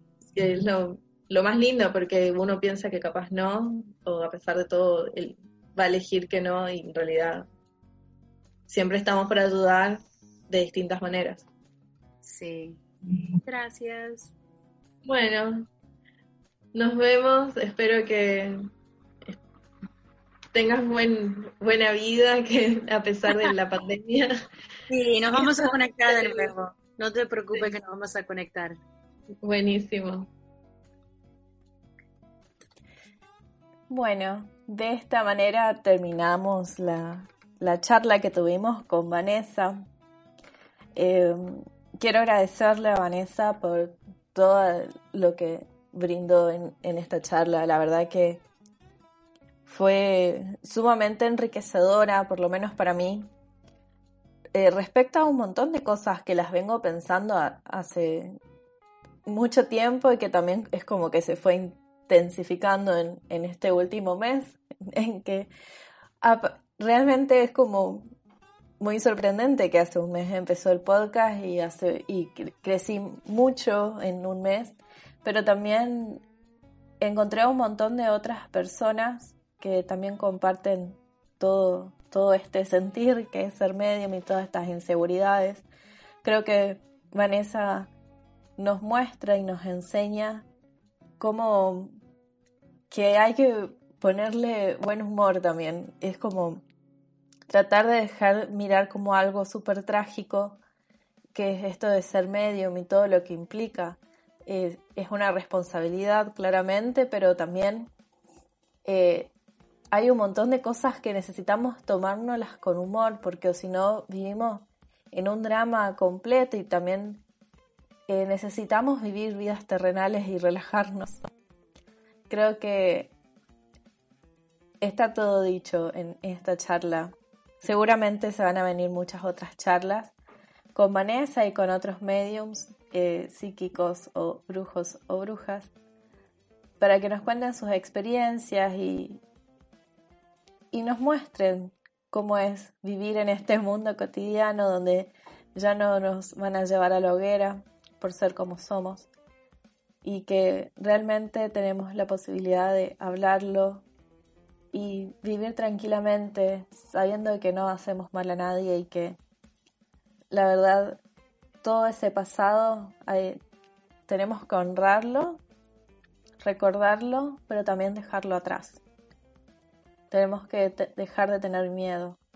Es algo que creo que es muy importante porque eh, ya vivimos con miedos muchos años, muchas, muchas décadas, eh, mucho tiempo. Y ya, ya es hora, chicos y chicas, ya es hora que nos levantemos y digamos, eh, a medida que vayamos aceptándolo, a medida que vayamos pudiendo hablar con nuestros seres queridos o con nuestros amigos, pero empezar a hablarlo porque también eso nos va a hacernos sentir mejor a nosotros, nos va a hacer sentir más conectados con nosotros mismos, con nuestra esencia, con nuestra sabiduría, que viene de muchas, muchas vidas y que realmente podemos dar mucha luz a este mundo. Como digo en uno de mis posts, que creo que es una, una, creo que va a quedar como una, una marca o una frase. Seamos la magia que va a cambiar el mundo. Porque de eso se trata. Seamos ese factor de cambio para dejar de escondernos y mostrar que podemos ayudar en muchos sentidos. Seamos luz. Les dejo hasta el próximo episodio. Les mando un beso y espero que hayan disfrutado tanto como yo esta charla.